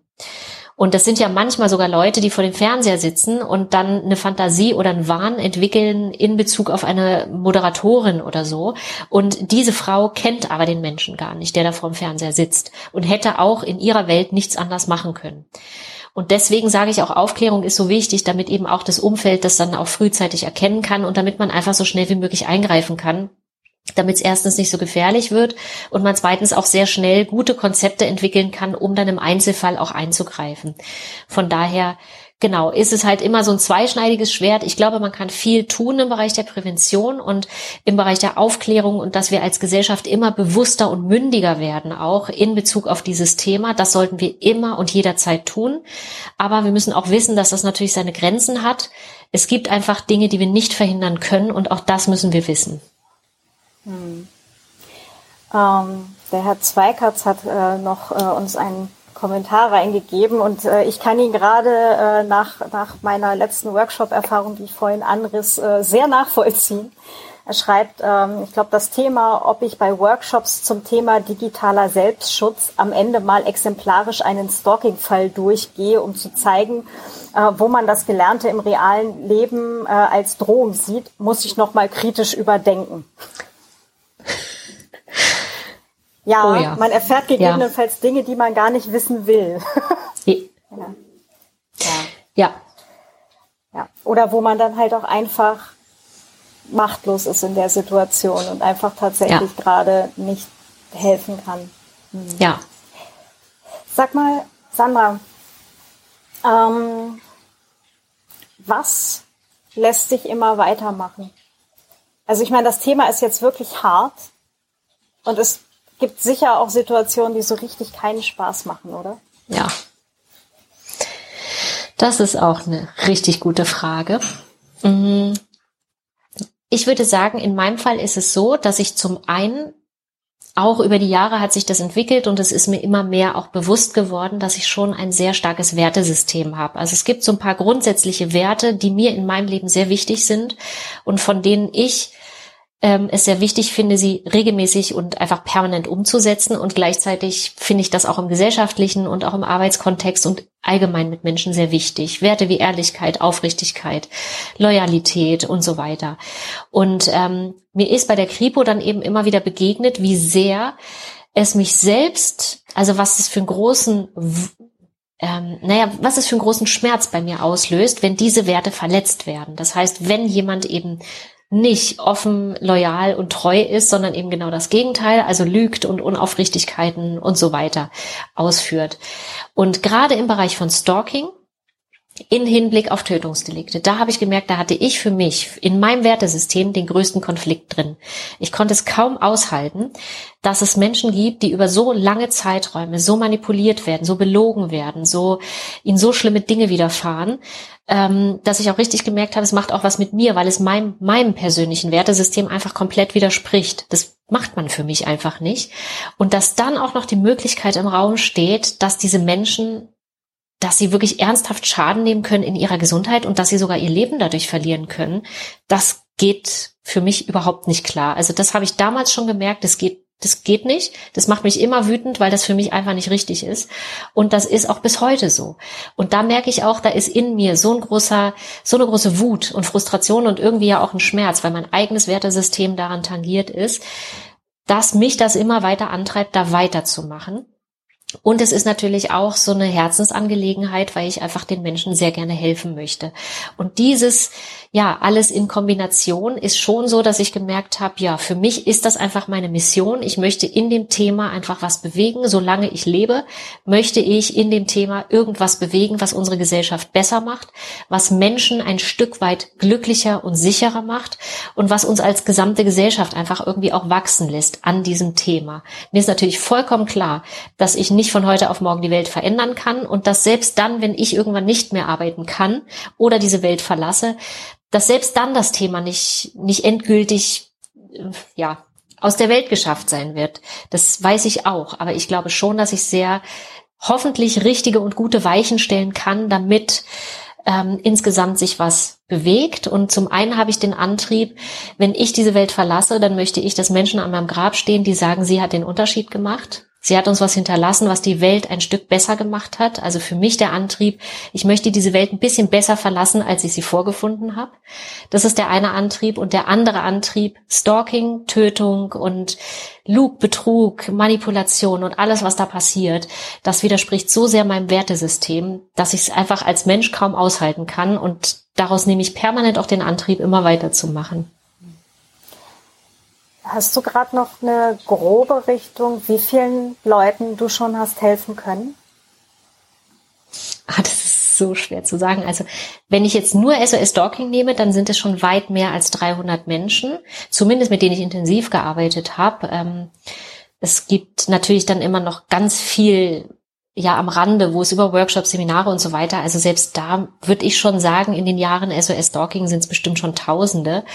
Und wenn ich dann nochmal die Kripo mir anschaue, dann kann ich es eigentlich schon gar nicht mehr zählen. Also es müssen schon sehr, sehr viele Menschen sein. Ja, das ist spannend, dass du das so fragst, weil ich mache mir das selber oft gar nicht so bewusst.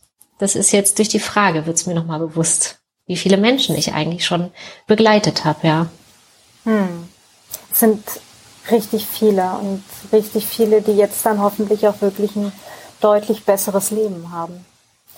Ja. Darf ich ganz kurz die Gegenfrage dazu stellen? Und ich verspreche, ich, ich suche mir gleich noch mal was richtig Nettes für danach. wie, wie schlimm ist die, ist die Nicht-Helfen-Statistik? Das also ich, ist eine du hattest, gute. du hattest bei der Privacy Week von, von einem Fall erzählt, die dann halt auch wirklich wieder zu ihm zurück und so weiter, wo, wo ich, ich sag mal, jeder normal denkende Mensch sich denkt, oh Gott, warum das denn? Das war doch schon so gut, aber. Ja, ja. Das würde ich sagen, ist auch immer eine Frage der Definition. Weil am Ende war es ja zumindest so in der Akutsituation, habe ich ihr ja geholfen, auch wenn es am Ende nicht das Ergebnis hatte, was ich mir für sie gewünscht hätte und was ich unter Helfen verstanden habe. Aber ich würde schon sagen, dass sie zumindest in der Zeit, in der sie Support brauchte, ihn auch bekommen hat. Und deswegen ist es immer auch eine Frage der Perspektive weil ich als Helferin manchmal mit meinen eigenen Wertmaßstäben daran gehe und denke, das und das wäre für mich persönlich jetzt Sicherheit und das und das wäre für mich persönlich Lebensqualität.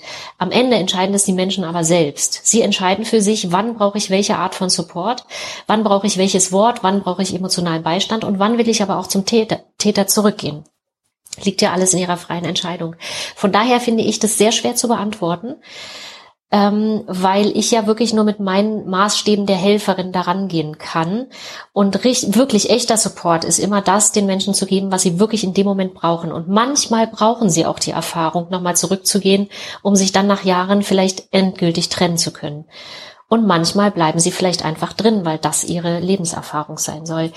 Es ist so schwer zu sagen. Aber ja, ich stoße immer wieder an meine persönlichen Grenzen, weil ich manchmal andere Vorstellungen von Sicherheit und von einem lebenswerten Leben habe als die Menschen selbst. Ja. Hm. Ja, aber ne, das ist auch der Punkt, was du vorhin meintest, halt mit dem, mit diesem Realitätsabgleich, äh, der natürlich die Opfer genauso betrifft wie uns alle. Ne? Immer mal wieder zu schauen, ähm, was sehen denn andere als Möglichkeiten und so weiter, weil daran wachsen wir ja letztendlich auch ne, und an diesem ja. Austausch. Ja. Ähm, wir haben noch eine Frage im Chat vom Erik. Wie groß ist denn das Team momentan? Also, mm, also fest, einigermaßen fest sind wir jetzt zu dritt und ansonsten geht es ja wirklich komplett über das ähm, über das ganze Netzwerk, was wir haben. Das heißt also, es gibt immer wieder Einzelne, die zwar frei sind, also ich meine, mit Team ist halt immer so eine Sache, ne? Sind es jetzt Leute, die wirklich fest angestellt sind oder sind es eben Leute, die, die immer wieder ihren Support geben, wenn sie es können und gleichzeitig jetzt aber nicht in der festen Anstellung sind, aber natürlich ganz klar supporten, ähm, immer dann, wenn es gebraucht wird. Und da ist es schon so, dass das schon eine ganze Menge Menschen sind. Also das könnte ich jetzt gar nicht so beziffern, ähm, sondern da hole ich mir immer wieder den Support an unterschiedlicher Stelle. Aktuell gibt es eben die Vivian, die jetzt gerade in die Kundenbetreuung eingestiegen ist und da jetzt erstmal auch ähm, länger intensiver dabei sein wird. Ähm, dann gibt es aber nochmal aus dem Expertenteam einige, die mir näher stehen und sehr viel mehr Support geben. Ähm, das ist unsere Psychologin beispielsweise. Das ist dann auch einer der Personenschützer, der nochmal sehr eng und beratend mit dabei ist. Ähm, genau, dann wächst aber gerade auch ein bisschen was im Bereich äh, Support, was so Social Media angeht. Da gibt's dann auch jetzt im Hintergrund ähm, ja Mitarbeitende. Also genau, ist, ist immer so eine Frage dessen, wie man es versteht. Also ich würde mal sagen, es sind schon eine ganze Menge Menschen daran beteiligt. Und es wächst gerade. Es wächst und äh, die Rollen und Beziehungen, die verändern sich gerade auch. Hm, großartig. Ach, das ist total schön zu sehen. Ähm, Sandra, hast du noch irgendwas, was du Menschen gerne mit auf den Weg geben möchtest? Also ich möchte vor allem mit auf den Weg geben. Erstmal ein ganz, ganz dickes Dankeschön, dass ich hier die Möglichkeit hatte, ähm, ja, auf dieser Plattform auch nochmal zu sprechen, weil es ja meine Herzensangelegenheit ist und ich fest davon überzeugt bin, umso öfter wir uns mit dem Thema beschäftigen und umso mehr wir darüber wissen, desto besser können wir als Gesellschaft auch am Ende mit dem Thema umgehen. Ähm, und was ich auch sehr, sehr, sehr wichtig finde, es sind manchmal die kleinen Feinheiten im Umgang mit den Betroffenen, die einen viel größeren Unterschied machen, als wir immer denken.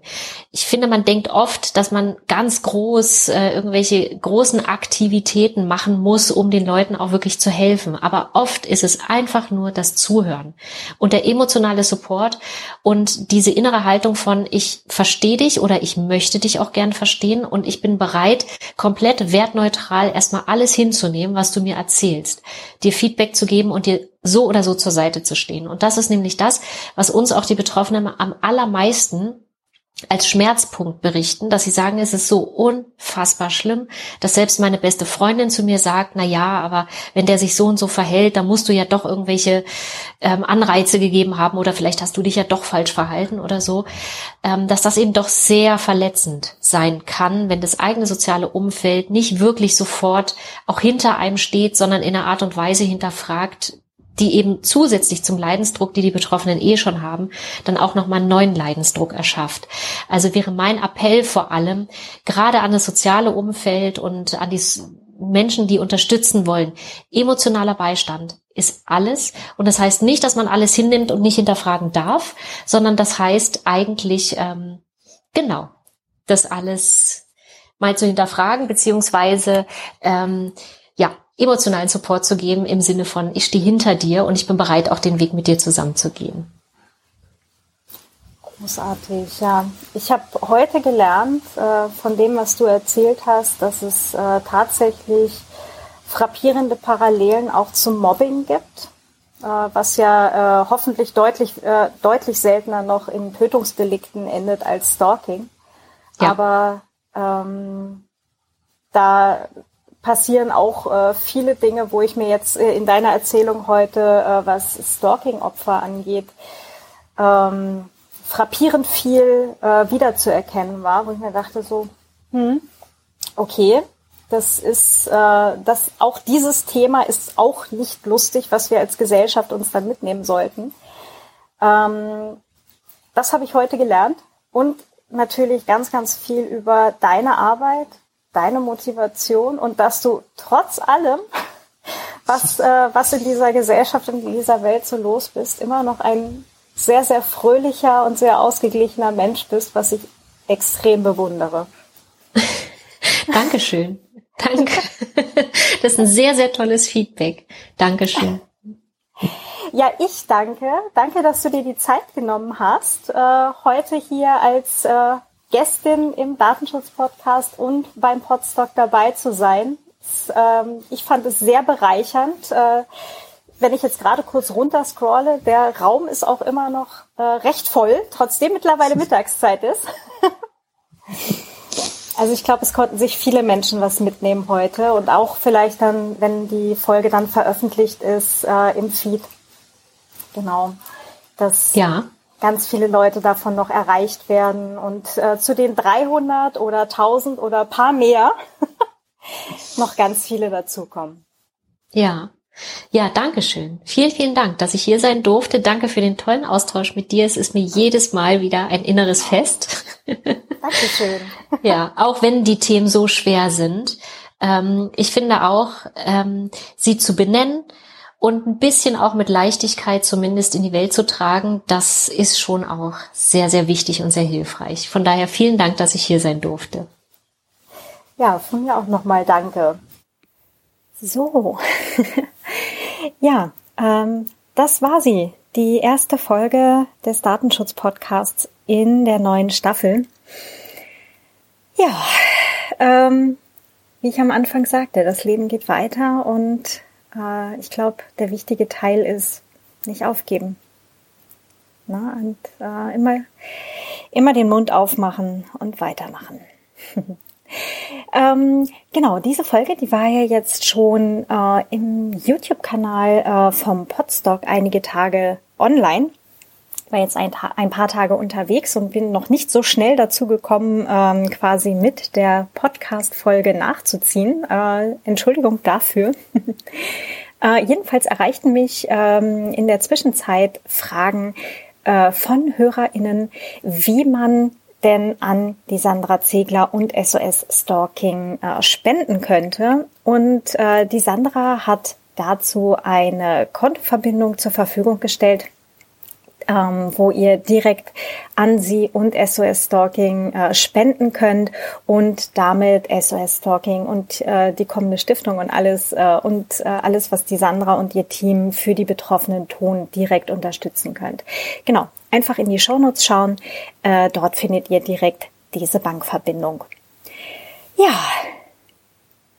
ähm, hier im Datenschutz-Podcast geht es äh, in Kürze weiter mit einer Folge mit dem René aka Lynx Pfeiffer ähm, zum Thema Apple und das Scannen von Telefonen und äh, sonstigen Apple-Geräten ähm, auf der Suche nach Kindesmissbrauchsmaterial äh, oder ähm, äh, Beweisen dafür. Hm, was da alles möglicherweise da so dahinter steckt noch und äh, wie das Ganze dann vielleicht auch noch weitergehen kann. Damit geht's hier in Kürze weiter. Und ja, ich bedanke mich fürs Zuhören. Schön, dass ihr wieder reingeschaltet habt. Schön, dass ihr bis hier dabei geblieben seid, äh, obwohl die Themen ja ganz häufig gar nicht so lustig sind, leider. Und ähm, vielleicht habt ihr ja auch äh, das neue Cover vom Datenschutz-Podcast schon gesehen, wo es heißt Speak up and carry on. Genau, immer schön den Mund aufmachen und weitermachen. Lasst euch nicht unterkriegen.